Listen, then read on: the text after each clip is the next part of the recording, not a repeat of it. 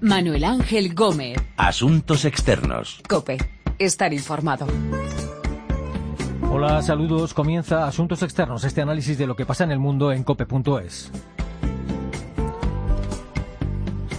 ¿Qué va a pasar con los acuerdos de paz del gobierno de Colombia con la guerrilla de las FARC? Vamos a intentar hoy contestar a esa pregunta unos acuerdos firmados en una gran ceremonia en Cartagena de Indias y pocos días después rechazados por los colombianos en un referéndum por estrecho margen y contra todo pronóstico.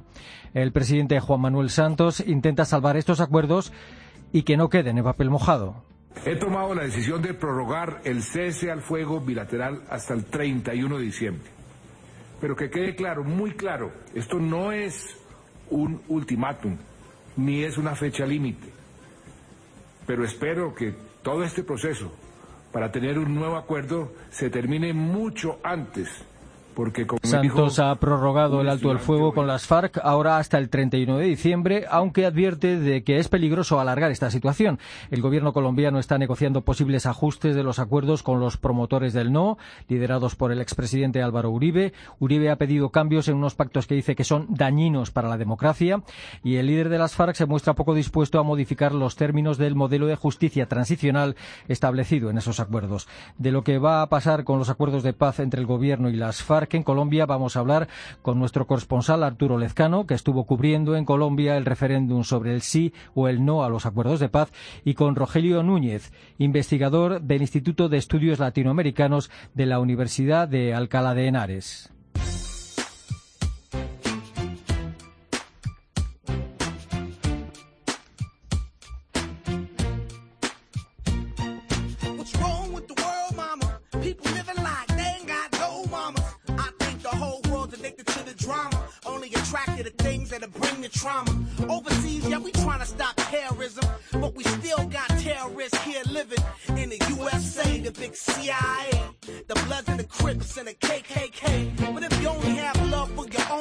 Acuerdos firmados por el gobierno de Juan Manuel Santos y la guerrilla de las FARC en Colombia, rechazados en un referéndum por un estrecho margen por el pueblo colombiano. Allí estuvo cubriendo ese referéndum Arturo Lezcano. Arturo, ¿qué tal? Saludos. ¿Qué tal? Muy buenas, Manu. Hola. ¿Por qué ese no a, esos acuerdos? ¿Hubo falta de movilización eh, o exceso de confianza de los partidarios de los acuerdos de paz con las FARC?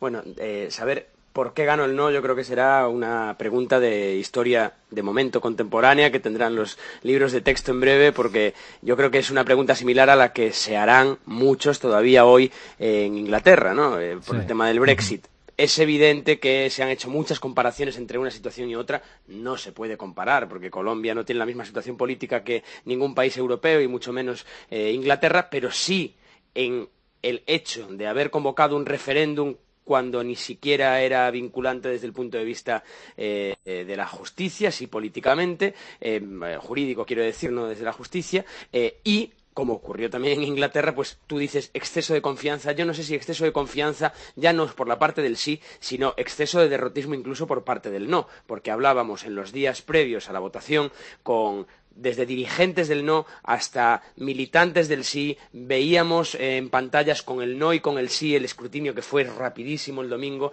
visitábamos el mayor centro de votación, el mayor colegio electoral de Colombia, que es muy diferente a cómo se hace en España. Hay un centro de votación en el que votan 800.000 personas, estuvimos allí y te puedo asegurar que no encontramos ni una sola persona que votaba por el no. Y en Bogotá, es cierto, ganó el sí, pero por un estrecho margen, no fue eh, enorme la diferencia. Entonces, nuestra sorpresa fue tremenda cuando, una vez empezaba el escrutinio, primero la diferencia era mínima en favor del sí y finalmente cuando se le dio la vuelta a la tortilla y efectivamente, pues venció aquello que no voy a decir que nadie quería porque más de la mitad de Colombia quería, pero parecería, como apuntabas tú, con esa puesta en escena, con la opinión pública internacional en el medio, en Cartagena de Indias, con, con toda la parafernalia de quien firma el final de un conflicto que nadie quiere, eso sí, en Colombia, bueno, pues se dio la vuelta, las urnas hablaron y a partir de ahí un proceso interesantísimo que se abra, que se abre desde el momento en que el no y el sí, que decían, bueno, si gana el no, eh, la guerrilla vuelve al monte, bueno, pues no, no va a pasado eso y a partir de, entonces podemos hablar de los pasos que hay que seguir. Nadie lo sabe, pero vamos a intentar desgranarlos para llegar definitivamente a esa paz. ¿Y, qué va a pasar ahora con los acuerdos? Eh, ¿La paz es todavía, se cree que la paz es todavía alcanzable en Colombia? Se cree, se cree, se cree, se cree el sí y se cree el no. Eh, es muy curioso, es muy curioso porque todo el mundo dice querer la paz y es verdad que en la campaña del no no se hablaba de nosotros queremos la paz pero nuestra paz, no, eh, se utilizaban palabras muy gruesas contra el sí, que es verdad, fue una campaña apisonadora en cuanto a presencia mediática, propagandística, porque se daba por hecho que era un poco no solo la postura del gobierno, sino de la mayor parte del arco político y seguramente la más amplia mayoría de la sociedad. Sin embargo, lo que reveló el no es que las partes más castigadas de la guerrilla un ilustrativo mapa que se ve de Colombia, eh, en el que se ve que el rural y las partes más castigadas por el conflicto, por la guerrilla, por los paramilitares, en fin, por el conflicto, por la guerra que se libra en Colombia desde hace más de 50 años, ganó aplastantemente el sí y fue precisamente en la retaguardia, en las grandes ciudades, especialmente en Medellín, feudo eh, antioqueño de Álvaro Uribe, eh, pues venció aplastantemente el no. Entonces, ¿es alcanzable la paz? Lo es. Ahora, quien quiera ver cómo, pues tendrá que empezar a desmenuzar ya no solo los motivos que llevaron a votar que no eh, a mucha gente, sino eh, eh, el porqué, el porqué de, de decir no a unos acuerdos que parecía eran bastante amplios, excepto para una facción política de una parte del arco de la derecha en Colombia. Mm. ¿Qué es lo que piden los que votaron que no, encabezados por el expresidente Uribe?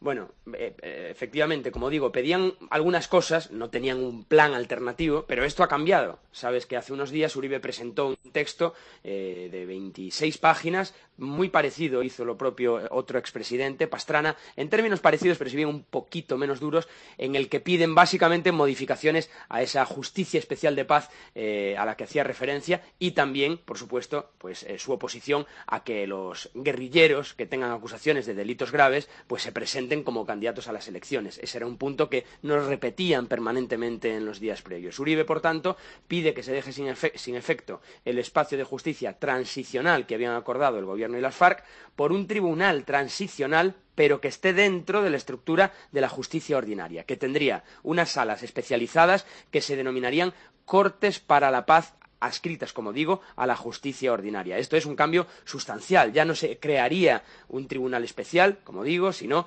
todo iría, bueno, pues recaería en el Poder Judicial, que como sabéis, en los países latinoamericanos, si bien hay independencia de poderes, o así se espera que sea, pues siempre van sujetos a tendencias más políticas que si se crea un tribunal especial en pos de la paz. Eh, Uribe propone amnistía en muchos casos, es verdad, ha sorprendido, e incluso indulto a algunos eh, combatientes de bajo rango o colaboradores o auxiliadores, como dicen en Colombia, pero es verdad que plantea un mínimo de cinco años y un máximo de veinte para eh, aquellos guerrilleros que hayan cometido graves violaciones de derechos humanos, de derechos de lesa, eh, delitos de lesa humanidad contra el derecho internacional humanitario, que son más de lo que pedía el gobierno o de lo que se había acordado en su día en los acuerdos de paz. Y finalmente eh, habla de privación efectiva de la libertad, entre comillas, cuando el acuerdo de La Habana utiliza el término restricción y admite que las sanciones de algunos guerrilleros se puedan hacer en lugares de reclusión alternativos como granjas agrícolas. Tengo delante de mí mm, diez puntos gigantescos de, lo que propone Uribe, pero básicamente yo creo que lo más importante es eso, la justicia transicional y, por supuesto, la representatividad política, perdón, eh, porque no entendían cómo la guerrilla podía, eh, bueno, pues hacerse con una serie de curules, como dicen en Colombia, de escaños, pues sin ningún tipo de eh, fase previa, o sea, no compitiendo con el resto, sino que se le asignaban eh, una serie de escaños por el mero hecho de haber abandonado las armas. Los acuerdos rechazados en el referéndum no establecen ningún tipo de castigo para los combatientes de las FARC si hacía un poquito referencia eh, antes, eh, sí, eh, eran entre 5 y 8 años y si te fijas no hay tanta la diferencia con Uribe porque esos 20 años después serían reducidos de alguna forma con las diferentes, los diferentes alivios de pena, ¿no? Pero era un mínimo de 5 años y un máximo de 8 con variaciones que dependerían de si el investigado admitía su responsabilidad de forma más temprana, más tarde, si reparaba a las víctimas, si se comprometía a no repetir sus actuaciones, extremos que parecen a lo mejor mejor fáciles decirlos desde aquí de forma verbal, pero podéis entender que con todo el conflicto y todo lo que se arrastra eh, en Colombia mm, debe ser pues prácticamente caso por caso y por eso, eh, aunque a nadie le guste, obviamente, estar en la cárcel, ni siquiera al guerrillero ideológicamente más eh, fortalecido, pues eso sería, como digo, una cosa de persona por persona. Y para hacer efectivo el acuerdo sobre la justicia se hizo esa jurisdicción especial para la paz que tanto ha dado que hablar y que finalmente, bueno, pues creo yo, creo yo, esto lo hablaremos dentro de unos meses, que va a ser uno, de los puntos más calientes si finalmente se sientan las tres partes a negociar en La Habana. Se ha prorrogado el alto el fuego, pero no se puede prorrogar indefinidamente no se puede prorrogar indefinidamente, bastante es, ¿no? Que lo haya hecho hasta el 31 de diciembre y escuchando el, sonido, el corte que, ponías, Manu, eh, fíjate cómo mide las palabras santos, porque cuando parece que debería tender la mano a lo mejor a aquellos que dicen que es una entrega a la guerrilla de las FARC y que pueden incluso a lo mejor interpretar que un alto el fuego, una prórroga del alto el fuego, es darle más argumentos para que la guerrilla se rearme, se reorganice, busque posiciones. No, él dice, ojo, es hasta el 31 de diciembre, pero mm, no es no, me acuerdo la palabra que decía, pero era un poco favorable a, la guerrilla. Decía que no era un, tema eh, que sería para que el ejército pudiese, en cuanto terminase la fecha, ya tirar bombas eh, sobre los campamentos de las FARC. Es decir, lo que quiere decir con este eh, alto el fuego es que eh, esos 60 días que se daban después de la votación, en la que presumiblemente iba a ser el sí, el 2 de octubre, eran 60 días para desmovilizar a los miles de guerrilleros y normalizar con la supervisión de la ONU la situación en el país, especialmente en el rural, bueno, pues eso automáticamente se da un respiro y se llega hasta otra fecha simbólica, el 31 de diciembre, pero sí, ahí creo que estamos todos de acuerdo, si no hay una solución o al menos una mesa a tres avanzada en La Habana o donde sea para que se llegue al final del conflicto, va a ser muy difícil y ahí sí que podemos estar en problemas y volver a hablar de que se acaban las treguas y vuelven de nuevo las hostilidades. ¿Y las FARC están dispuestas a ceder? ¿Hasta dónde estarían dispuestas a hacer concesiones? ¿Se sabe? Eso es lo que no se sabe. Eh, si fuese por las palabras que leemos en, en, el Twitter de Timochenko, en los comunicados del Comando Mayor, del, eh, del Comité eh, Central de las FARC, pues evidentemente están dispuestos a muchísimas cosas. Dicen cosas como profundamente comprometidos por la paz, con la paz, conmovidos por las manifestaciones de apoyo en Colombia para la paz, solo la paz, la paz no se detiene, ya estamos muy cerca, pero obviamente mm, está claro que yo creo que en el punto especial de que de Timochenko para abajo se les diga que tienen que pagar con penas de cárcel. Lo que ellos entienden que simplemente es una parte de la guerra, que no son terroristas, que, cometen acciones, atentados, sino que son una parte tan eh, punible como las Fuerzas Armadas, mm, yo creo que ahí es donde va a estar el meollo de la cuestión, en cuanto ceden para que sean presos algunos de los que sí cometieron delitos de lesa humanidad, presumiblemente apuntan en Colombia que puede ser una solución eso que apuntaba Uribe muy inteligentemente, en mi opinión, de hacer reclusiones que no sean necesariamente en cárceles, pero que pasen, paguen de algún modo todo lo ocurrido pues fuera de la sociedad y, de nuevo, la representatividad política. No olvidemos todo lo que pasó con el M-19 en su día, la desmovilización y cuántos cientos de exguerrilleros cayeron en, eh, las, en las sucesivas siglas políticas que acompañaron a la desmovilización de los guerrilleros. Mm. ¿Hasta qué punto ayuda que se haya otorgado el Nobel de la Paz al presidente Santos? En mi opinión, muchísimo. Pero no olvidemos que la opinión pública internacional no es la opinión pública colombiana. Es un país muy complejo, como ya hemos visto, simplemente él no lo, demuestra, eh, pero es evidente que si le dan el Nobel de la Paz eh, a Santos, pues mm, está claro que, van a querer eh, apurar de algún modo desde fuera, incluido el importantísimo actor siempre presente en Colombia y en esta parte de Latinoamérica, que es Estados Unidos, para que se acelere. ¿Va a hacer que firme con el balígrafo que lleva siempre esa mitad bala, mitad bolígrafo y se firme un acuerdo? No, lo que yo creo es que mm, va a, tener que eh, hacer concesiones el propio Santos, pero no con las FARC, sino con su archienemigo Álvaro Uribe. Cuando consigan sentarse y decir eh, públicamente que van con una especie de consenso, al menos de mínimos, para sentarse junto a las FARC y paralelamente él consiga hablar con sus interlocutores en La Habana por medio de Humberto de la Calle con la guerrilla, yo creo que ahí tendremos mucho avanzado. Va a haber que estar atentos porque estamos a, finales de octubre prácticamente y son dos meses, como digo, que van a ser de vértigo si queremos ver la paz en Colombia.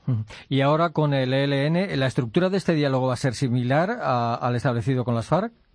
Bueno, va a ser más corto, se supone. Primero porque el ELN, curiosamente, es uno de los eh, vencedores, voy a decir, bueno, de los eh, beneficiados, entre comillas, de, del no, porque había quedado fuera del acuerdo de paz al quedar ahora el no como, bueno, al, rechazarse el acuerdo de paz con las FARC, automáticamente, de forma muy hábil, eh, se colocaron en la parrilla y dieron curso a este inicio que va a empezar el 27 de octubre en Quito, en Ecuador, a la fase pública del diálogo que de algún modo ya se había anunciado en marzo. Había un problema muy importante que el ELN debía liberar primero a todos sus secuestrados, igual que hicieron las FARC en su día, en 2012, para sentarse a negociar. Bueno, ahora lo están haciendo, aunque sigue habiendo escarceos, ha habido incluso eh, un muerto en los últimos días, pero tras esos nuevos acercamientos y el anuncio del inicio formal y público del diálogo a partir del 27 de octubre, yo creo que eh, va a ser bastante menos dramático que lo que fue con las FARC, que fueron cuatro años, como sabemos, de tiras y aflojas, y lo que una vez más tendremos que estar atentos es a ese actor inesperado, al que se le había dejado fuera antes del plebiscito, porque se daba por hecho que no iba a ganar y ganó. Y estoy hablando del Centro Democrático de Álvaro Uribe y de los partidos acólitos de la derecha colombiana.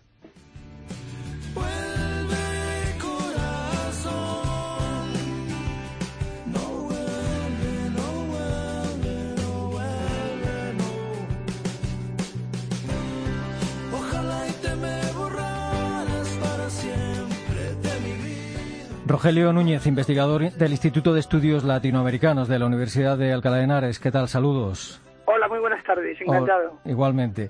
Eh, ¿Qué tiene que pasar para que los acuerdos de paz entre el gobierno y las FARC en Colombia se conviertan, no se conviertan en todo en papel mojado?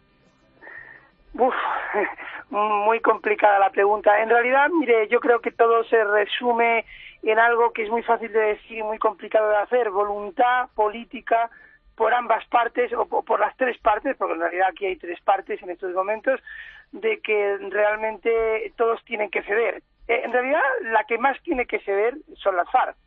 Las FARC han cedido, ¿eh? pero no han cedido suficiente, eso está clarísimo. Y prueba de que no cedieron suficiente ha sido el triunfo del no. Entonces, eh, yo creo que ahora mismo la pelota está en el tejado de, las FARC, que son las que tienen que ceder, las que más tienen que ceder. Eh, ¿Son viables algunas de las modificaciones del acuerdo que pide el, expresidente eh, Uribe? Mire, Uribe tiene muy mala prensa eh, en Europa y en España, en determinados medios, en determinados circuitos, pero mire, yo creo que de forma muy sutil y muy inteligente está dejando resquicios abiertos para el acuerdo. Es decir, no está siendo ese Uribe que quizá muchos tienen en mente de una persona muy radical y, muy tajante en sus ideas. Eh, su corresponsal lo ha dicho muy bien, el mismo tema de haber eh, cambiado eh, la cárcel por las granjas agrícolas, creo que es una apuesta muy inteligente por su parte, que no es fácil que las FARC lo acepten, pero es mucho más fácil que acepten eso a que acepten la cárcel. La cárcel de ninguna de las maneras lo iban a aceptar. Entonces, ahí hay un resquicio. Por eso decía, le decía yo antes el tema de la voluntad. Ahora eh, eh, la clave es que las FARC realmente tengan que hacer ese viaje eh, hacia, hacia dejar su posición cómoda, porque habían conseguido un acuerdo bastante bueno para ellos, aunque hubieran hecho excepciones, no, no les digo que no, pero era un acuerdo de lo mejor que podía conseguirse para ellos. Ahora, evidentemente, tienen que perder parte de lo ganado. ¿Hasta cuándo son sostenibles, eh, cree usted, las prórrogas del alto del fuego? No parece que, lo sea a medio largo plazo, ¿no? No, no lo es eh, eh, sobre el papel, pero mire, teóricamente el acuerdo, las negociaciones entre el gobierno de Santos y las FARC iban a durar unos meses, luego un año, luego un año y medio, y al final se, se prolongaron durante cuatro largos años. Es decir, evidentemente eso también es un juego, el juego de Santos es decir que esto pende de un hilo, que hay que llegar a un acuerdo lo antes posible, pero, pero yo, en eso no soy muy optimista. Yo creo que el proceso va, a ser largo. ¿Cuánto de largo? Eso es muy complicado de saber, pero en pocos meses yo dudo mucho que se pueda llegar a, a un acuerdo. Mm. Eh, ¿Cuáles son los apartados en los que es más difícil una coincidencia entre las FARC, Santos y Uribe? Eh? Pues mire, su corresponsal también creo que lo ha, lo ha dicho muy bien, quizá eh, aparte del tema de, de las penas de cárcel, que ya digo que eh, una posible mm, vía de escape sería eh, lo mismo que haya dicho Uribe de penas en granjas agrícolas. Eh, el tema de las penas, el cumplimiento de las penas es sin duda el, tema más delicado. El de la participación política también lo es, porque finalmente aquellos que estén inmersos en delitos de lesa humanidad no podrían participar en política. Y aquí el problema si sería una prohibición eh, definitiva eh, que constitucionalmente sería muy complicado de llevar a efecto o sería eh, una prohibición por un tiempo determinado. Eso también podría haber ahí cierto margen de maniobra que yo creo que, daría pie a un acuerdo. Y hay otro tema que es el único que yo creo que no ha comentado su corresponsal, por su corresponsal, que es el tema de la constitucionalización del acuerdo. Las FARC estaban empeñadas en que este acuerdo de paz quedara consignado en la Constitución y fuera prácticamente intocable, ¿verdad? Y, que yo, desde mi punto de vista, ¿eh? que creo que es una gravísima equivocación por parte de, la guerrilla y que atenta contra lo que es la, la normativa, y no solamente la normativa, sino el sentido común, ¿verdad?, político y constitucional de un país. Y creo que también ahí eh, es otro escollo muy, muy importante y muy a tener en cuenta. Eh, ¿Cuáles son los sectores más opuestos a los acuerdos con las FARC en la sociedad colombiana y cuáles son los más favorables? Bueno, mire, en eso también se ha, se caído una cierta simplificación, porque hay muchos noes dentro del triunfo del no y hay muchos síes dentro de ese, de ese casi 50%, que fue también el sí. Eh, sería muy largo, ¿no? Pero vamos a ver, en el no la figura más visible es Uribe, pero también, como ha dicho su corresponsal, estaba eh, la figura del expresidente Pastrana. También han tenido un peso muy importante las iglesias evangélicas eh, a la hora de arrastrar voto, porque es un voto muy cohesionado, muy fiel, muy movilizado, ¿verdad? Eh, entonces, también ha habido otra serie de líderes políticos al margen de Uribe y al margen de Pastrana que más de tipo independiente que se han posicionado en la posición del no. En cuanto al sí, también ocurre un poco lo mismo. Es decir, el sí ha ido desde sectores que podríamos decir de centro derecha, como Cambio Radical, que es uno de los aliados de Santos, el propio Santos, que vaya, eh, finalmente es un hombre que fue colaborador de Uribe y que su procedencia ideológica viene del Partido Liberal, de los sectores más, eh, digamos, de centro derecha del Partido Liberal antiguo, me refiero, y, también evidentemente la izquierda, eh, en todos sus matices, ha estado con el sí, con lo cual vemos que hay una, una gran heterogeneidad en cuanto al votante del sí y al votante del no. Y dentro de las FARC hay distintas sensibilidades sobre lo que se debe hacer y aceptar. Ah, ¿Existe el riesgo de una escisión eh, en las FARC? Sí, sí lo hay. Sí lo hay y mucho más ahora. De hecho, ya lo había antes. ¿eh? Lo que pasa es que antes era, como el acuerdo era evidentemente bastante favorable a, las exigencias de las FARC era mucho más complicado que hubiera excisiones. Pero sí, sí, en estos momentos ya están saliendo a relucir eh, grupos que claramente se están posicionando en no aceptar eh, la renegociación, incluso ya algunos, ya digo, no aceptaban el propio acuerdo de La Habana. El Frente número uno, eh, por ejemplo, se ha posicionado claramente en contra.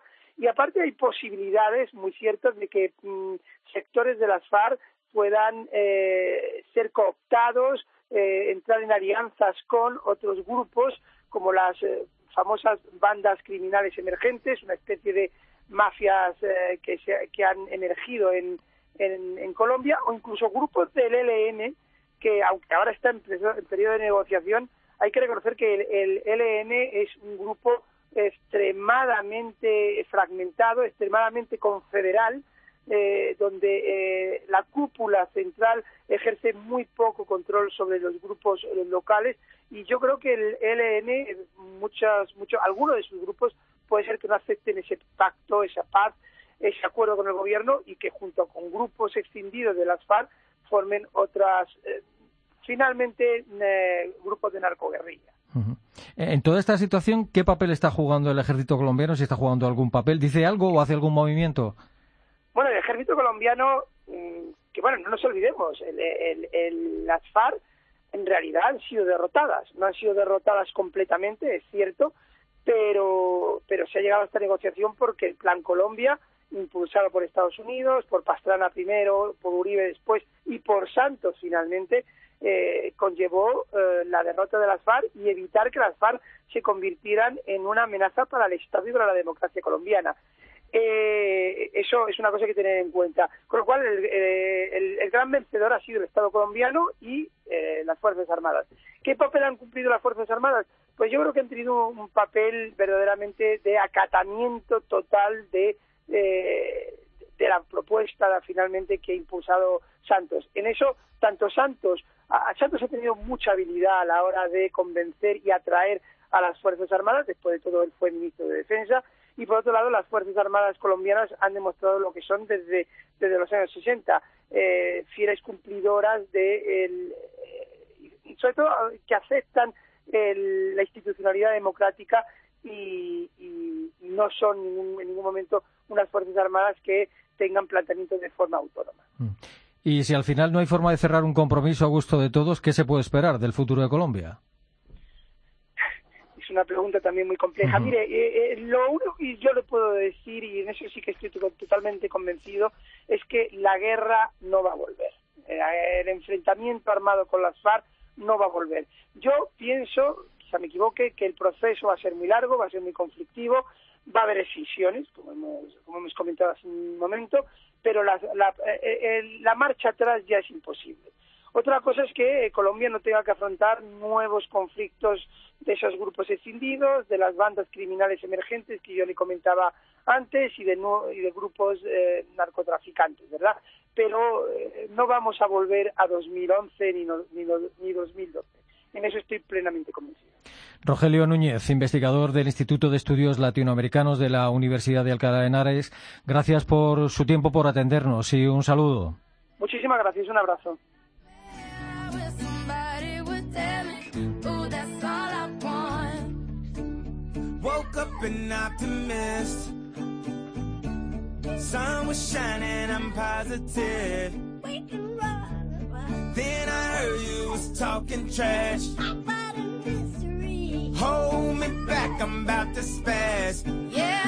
De lo que va a pasar en Colombia con los acuerdos de paz firmados por el gobierno de Juan Manuel Santos y las FARC, hemos hablado con nuestro corresponsal Arturo Lezcano, que estuvo cubriendo el referéndum, y con Rogelio Núñez, investigador del Instituto de Estudios Latinoamericanos de la Universidad de Alcalá de Henares.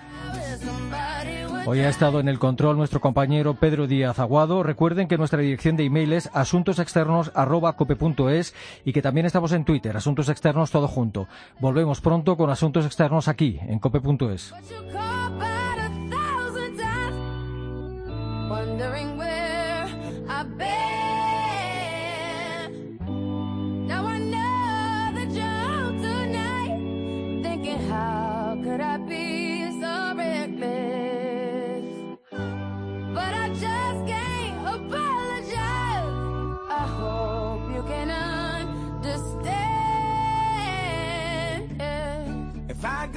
jail tonight. Promise you'll pay my bill.